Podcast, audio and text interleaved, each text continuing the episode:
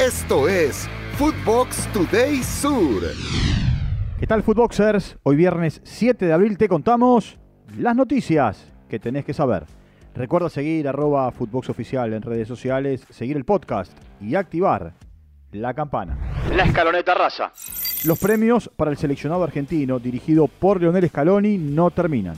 Se dio a conocer el ranking de la FIFA del mes de marzo donde la Argentina quedó en el primer lugar recordando que obtuvo la Copa del Mundo, la Copa América y la finalísima. Además de las distinciones como de Best al mejor jugador, al mejor arquero, al mejor entrenador y a la mejor hinchada. El balón de oro, el guante de oro y el mejor arquero joven en Qatar 2022. Debut amargo. Boca inició su camino en la Copa Libertadores de América empatando 0 a 0 ante Monagas en Maturín.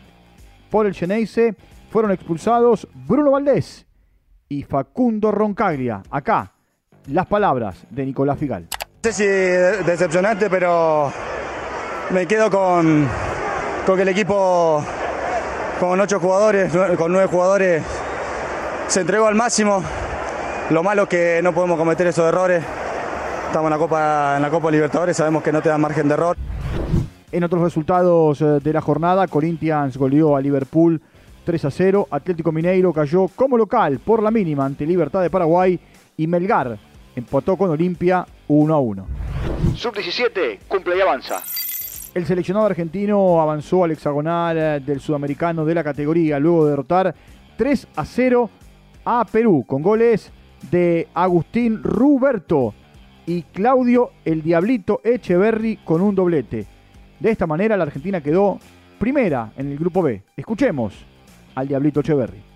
Primero que nada, muy contento por la victoria de hoy y por la clasificación. Eh, la verdad que hicimos un gran partido hoy con un rival muy difícil y nada, pudimos la victoria y poder clasificar. Claro, sí, muy contento por los dos goles hoy también, por ayudar al equipo. Debuta lo grande. Huracán goleó 4 a 1 a Guaraní en su primer partido de la fase de grupos de la Copa Sudamericana con goles de Santiago Gese, el Pata Castro, Santiago Luján y Juan Fernando Garro. Descontó para el conjunto paraguayo Federico Santander. Esto dijo Diego Dabove tras el partido. Una noche muy completa, creo que fuimos justos ganadores. Después la diferencia es, metafórica. Eh, a veces uno logra plasmar en el arco todo lo que lo que genera y a veces no. Hoy eh, volvió a aparecer la efectividad, eh, que es algo fundamental y que necesitamos.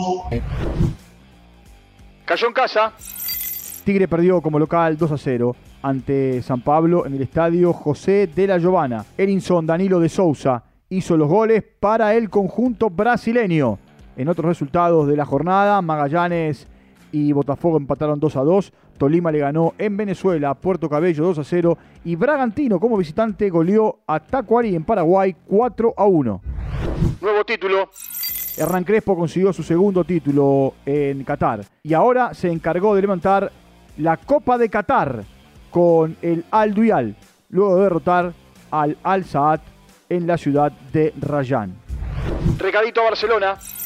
Alejandro Garnacho se volvió a burlar del Fútbol Club Barcelona, ahora por la goleada que recibió ante el Atlético de Madrid en el Spotify Camp Nou, en semifinales de la Copa del Rey. La burla se produjo después de una publicación de Vinicius en, en redes sociales que compartió varias fotografías con el triunfo del equipo merengue, con el texto remontada y final, igual Real Madrid.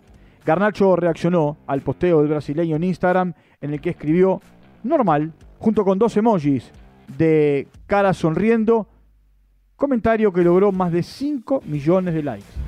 Hace historia. La selección argentina femenina rompió el récord en el estadio Mario Alberto Kempes, ya que hubo 31.800 espectadores alentando al equipo que dirige Germán Portanova. Todo terminó en empate frente a Venezuela. 1 a 1. Volverán a jugar en La Rioja el próximo domingo. Esto fue Footbox Today Sur.